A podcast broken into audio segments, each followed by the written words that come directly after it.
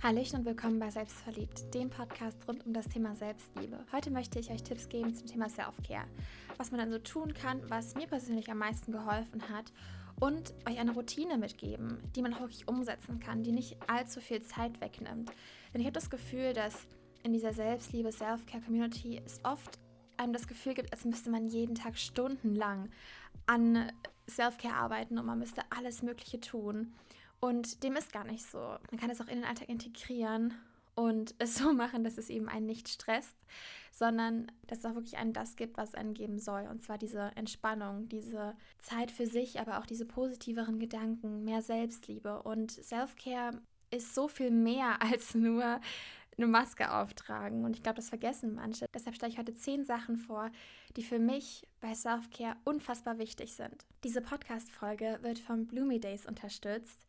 Ich bin total dankbar, dass Sie mich angeschrieben haben, denn Bloomy Days macht ab dem 1.10. eine 30-Tage-Selbstliebe-Challenge, wo ihr jeden Tag Sachen mitmachen könnt, die euch auf eurem Selbstliebe-Weg unterstützen.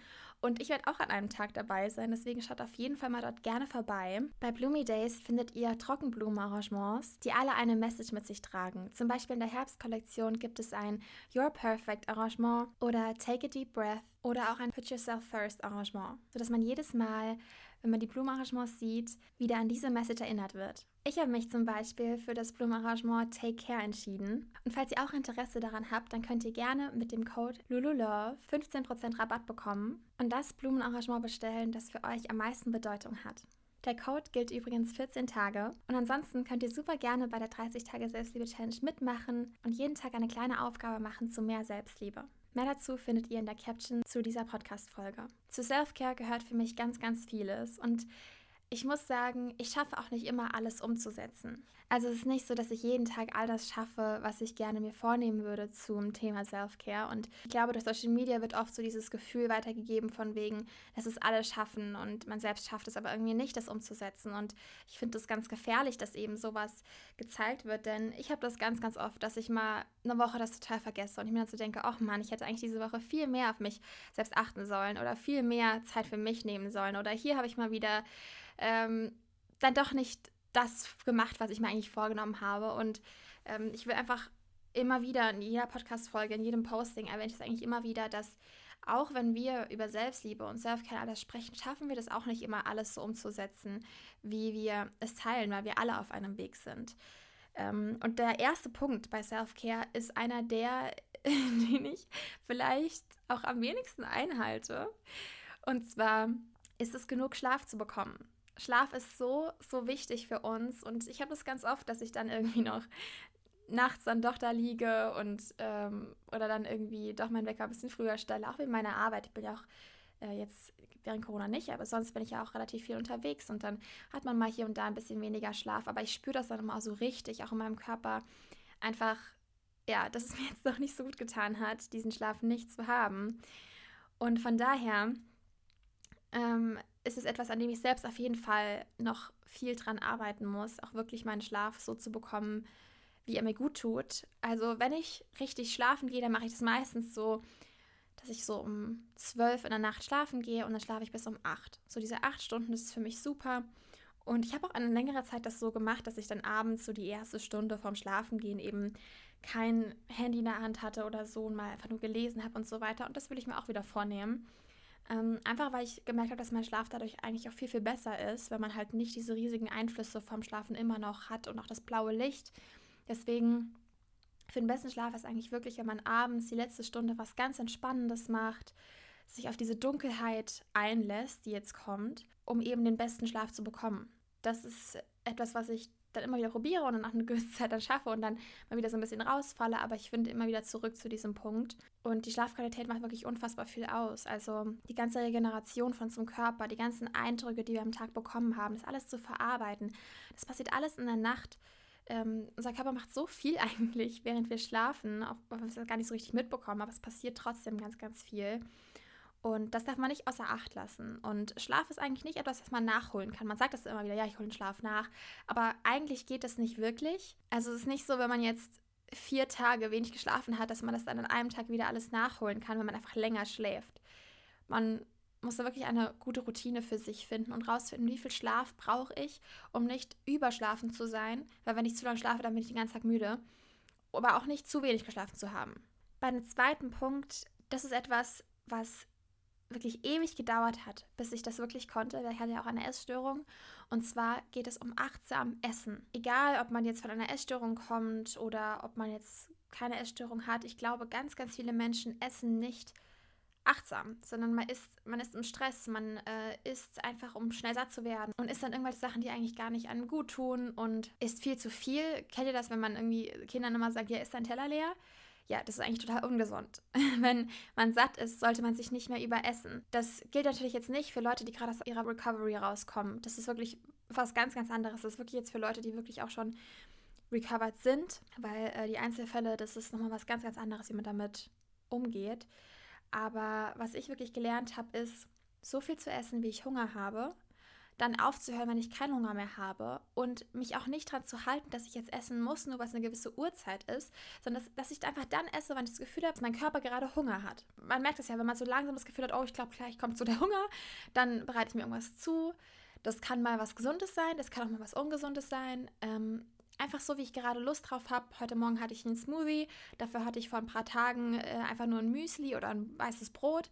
Das ist wirklich ganz, ganz unterschiedlich. Einfach immer so, wie es sich für mich gerade gut anfühlt. Ich zwinge mich nicht gesund zu essen, ich zwinge mich nicht irgendwas zu machen, sondern ich esse einfach so, wie es sich für meinen Körper gut anfühlt. Und ich glaube, das ist das letztendliche Ziel, was ich bei Selfcare total wichtig finde, darauf zu hören, was dem Körper gut tut im Thema Essen und dort so seinen Weg zu finden. Der dritte Punkt ist wahrscheinlich der Punkt, der bei den meisten Menschen am allerlängsten dauert, aber der am effektivsten ist. Und zwar seine alten Muster zu überschreiben. So Sachen wie zum Beispiel, dass man sich vor den Spiegel stellt und zuerst mal irgendwelche Makel an sich sucht.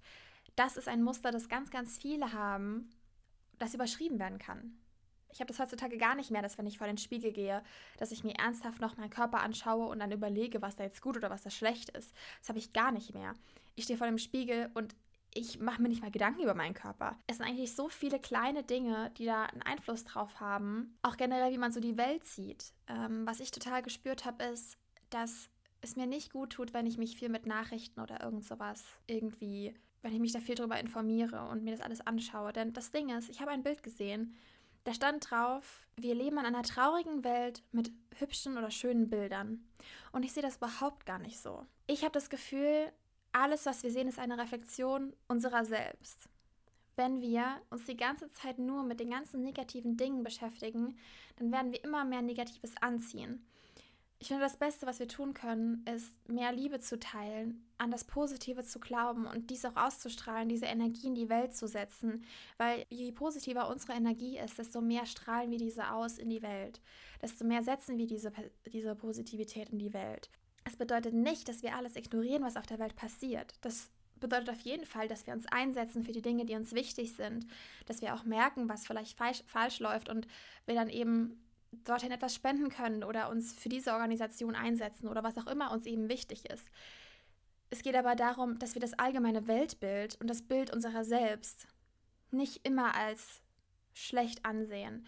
Und das zu überschreiben, kann wirklich lange dauern, je nachdem, wie tief man da drin sitzt. Es gibt einfach Menschen, die leben in dem dauerhaften Trauerzustand von der Welt, dass die Welt doch ist alles so schrecklich, alles so schlimm und das wird aber leider nicht die Welt verändern. Es tut mir leid, dass ich das jetzt so sagen muss, aber es wird nicht die Welt verändern, wenn wir sie immer nur als traurigen Punkt ansehen. Es wird die Welt verändern, wenn wir das sehen und sagen, wir verändern jetzt etwas ins Positive. Wir verteilen da jetzt mehr Liebe. Wir unterstützen jetzt das, was uns wichtig ist. Solche Gedanken zu überschreiben, das sind auch, wie wir Sachen wenn wir etwas als negativ oder positiv wahrnehmen. Uns wurde ja gesagt, was positiv und negativ ist. Wir haben ja gar nicht darüber nachgedacht, ob das positiv oder negativ ist. Uns wurde gesagt, es ist schlechtes Wetter, wenn es regnet. Bedeutet also für uns, wenn es regnet, ist etwas Negatives. Wir haben uns nicht dazu entschieden, dass es negativ ist. Uns wurde es eingedrückt. Uns wurde gesagt, das ist etwas Negatives. Obwohl für die Natur der Regen absolut toll ist. Weil die Natur braucht den Regen. Das sind einfach so Sachen, das ist jetzt nur ein Beispiel von ganz, ganz, ganz vielen, wo man sich einfach mal überdenken kann, so, ist das wirklich so, wie es mir gesagt worden ist? Oder habe ich da vielleicht eine andere Meinung zu? Kann ich das Ganze vielleicht anders sehen? Diesen Gedanken kann ich euch gerne mal mitgeben und ihr könnt vielleicht einfach mal euch überlegen, was sehe ich als positiv an und was als negativ. Und diese Welt und eure Gedanken und alles, was ihr so mitbekommt, neu definieren. Ihr müsst nicht die Definition von anderen annehmen. Ihr könnt eure eigene erschaffen. Der nächste Punkt, der vierte Punkt, ist natürlich, wie die meisten Menschen sich Selfcare vorstellen, und zwar ein Beauty Day. Ich liebe es, mir Masken drauf zu machen, Peelings zu machen, irgendwie auch Kerzen anzumachen und so weiter. Ich muss ganz ehrlich sagen, ich mag es nicht so in der Badewanne zu sein. Ich finde, die Badewanne ist meistens unbequem. Ich rutsche immer wieder ab, mein Kopf tut weh. Ich finde es irgendwie entweder zu heiß oder zu kalt und keine Ahnung, ich mag Baden nicht so sehr.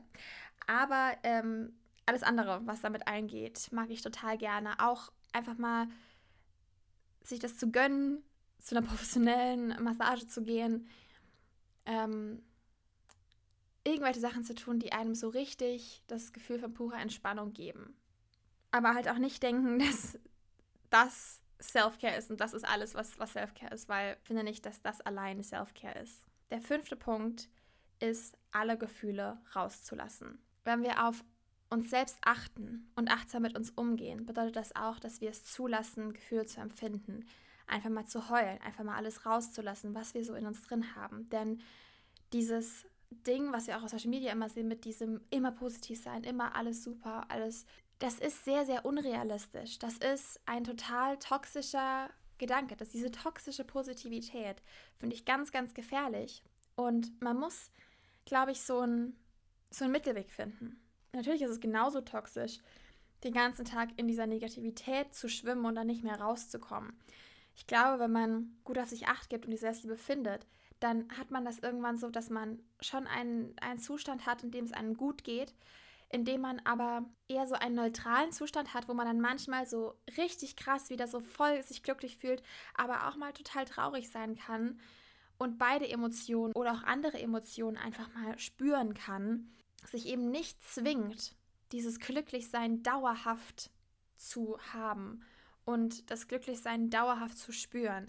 Denn das ist ein sehr, sehr unrealistischer Gedanke und ein total gefährlicher Gedanke, denn das Ziel ist, ist nicht erreichbar. Und wenn wir immer alles in uns reinfressen, dann quillt das irgendwann über und kommt dann alles irgendwann raus.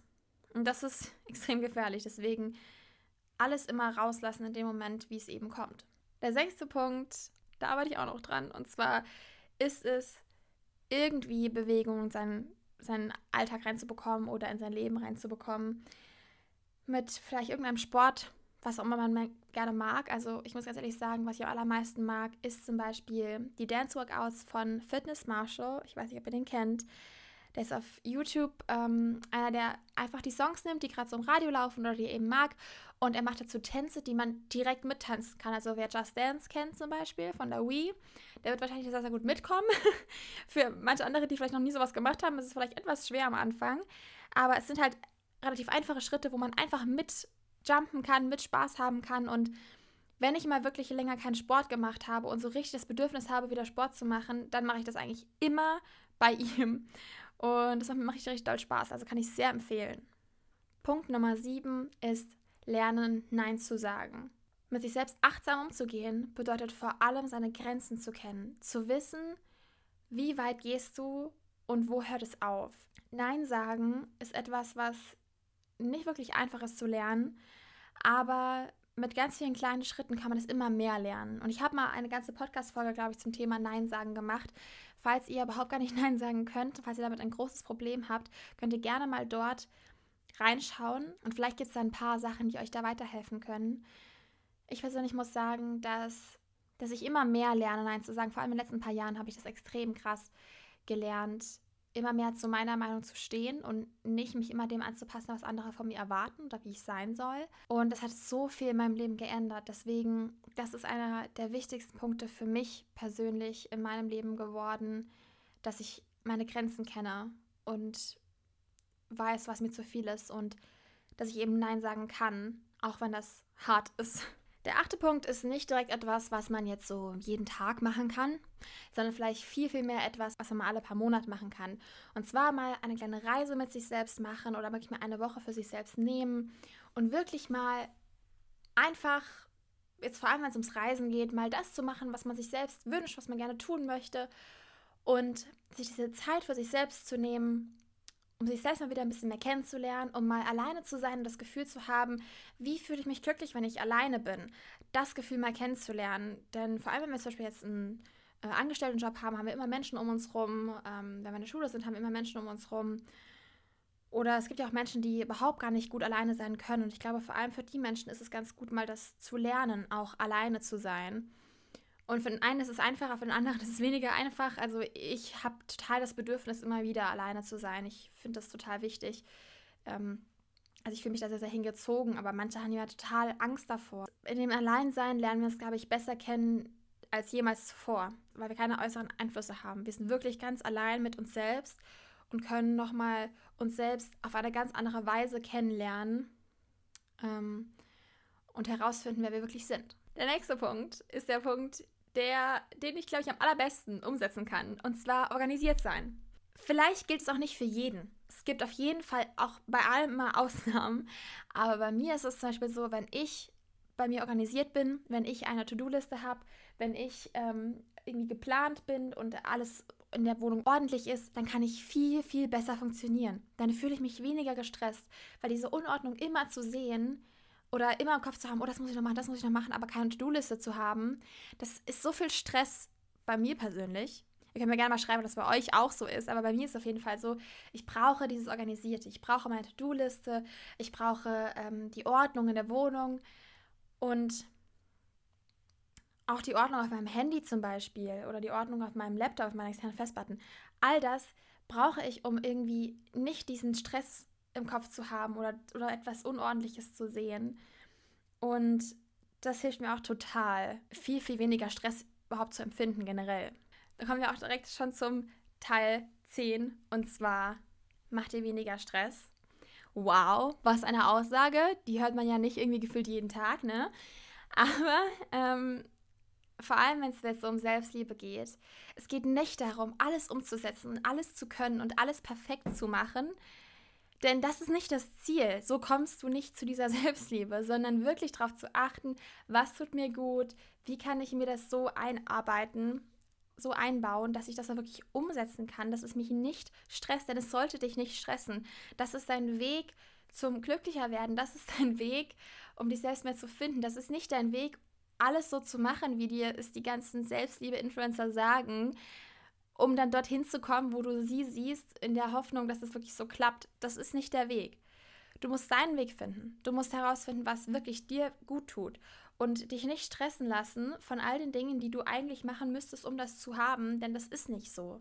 Deswegen finde ich halt dieses Zeit für sich selbst haben ohne äußere Einflüsse so wichtig, weil man dann wirklich herausfindet, was einem selbst wirklich richtig, richtig gut tut. Wenn es jetzt so darum geht, eine richtige Routine zu haben, finde ich persönlich, es am angenehmsten, wenn ich eine To-Do-Liste habe, wenn ich organisiert bin, wenn ich genug Schlaf habe, wenn ich morgens die erste Stunde eigentlich kein Handy in der Hand habe, sondern vielleicht ein bisschen lese, ein bisschen was mache, was mir Spaß macht und dann ähm, abends nochmal die letzte Stunde vorm Schlafengehen das auch so mache. Ähm, dann vielleicht alle paar Monate mal so eine Auszeit sich gönnen für sich selbst und dann natürlich die Gedanken überschreiben zum Beispiel, das dauert ja nicht zeitlich mehr. Gedanken überschreiben, das passiert über einen längeren Zeitraum, in dem man immer wieder ähm, die alten Muster überschreibt mit neuen, positiveren Mustern. So einmal in der Woche ungefähr so ein Beauty Day machen, finde ich total cool. Ähm, kann man ja irgendwie in der letzten Stunde auch machen, bevor man schlafen geht. Und ähm, sich auch mal irgendwie abends einfach einen Film anmachen, auf den man Lust hat. Vielleicht irgendwie einen Film, der einen an die Kinder erinnert oder sowas. Und dann irgendwie auch mal Chips essen und so weiter, ohne sich irgendwie schlecht fühlen zu müssen. Und diese Zeit für sich selbst zu genießen. Und ich finde, das sind alles eigentlich so Dinge, die man ganz, ganz gut in eine Routine einarbeiten kann, was aber nicht mehr Zeit kostet, sondern wirklich etwas, was man gut umsetzen kann, ohne jetzt da viel Stress zu haben. Ich hoffe mal sehr, diese Folge hat euch gefallen und ein paar Tipps waren vielleicht dabei, die euch weitergeholfen haben oder euch hat irgendwas die Augen geöffnet oder so. Ähm, Ihr könnt sehr, sehr gerne, wenn ihr möchtet, bei meinem Instagram-Account vorbeischauen, der heißt Selbstverliebt. Oder bei YouTube vorbeischauen, das heißt ich auch Selbstverliebt. Mein Buch heißt Stell dir vor, du liebst dich selbst. Und ich habe einen Song rausgebracht, der heißt Good for Me. Da könnt ihr auch sehr, sehr gerne mal reinhören. Und das war's für heute. Ich hoffe, ihr habt noch einen ganz, ganz tollen Tag und wir hören uns das nächste Mal wieder. Ciao!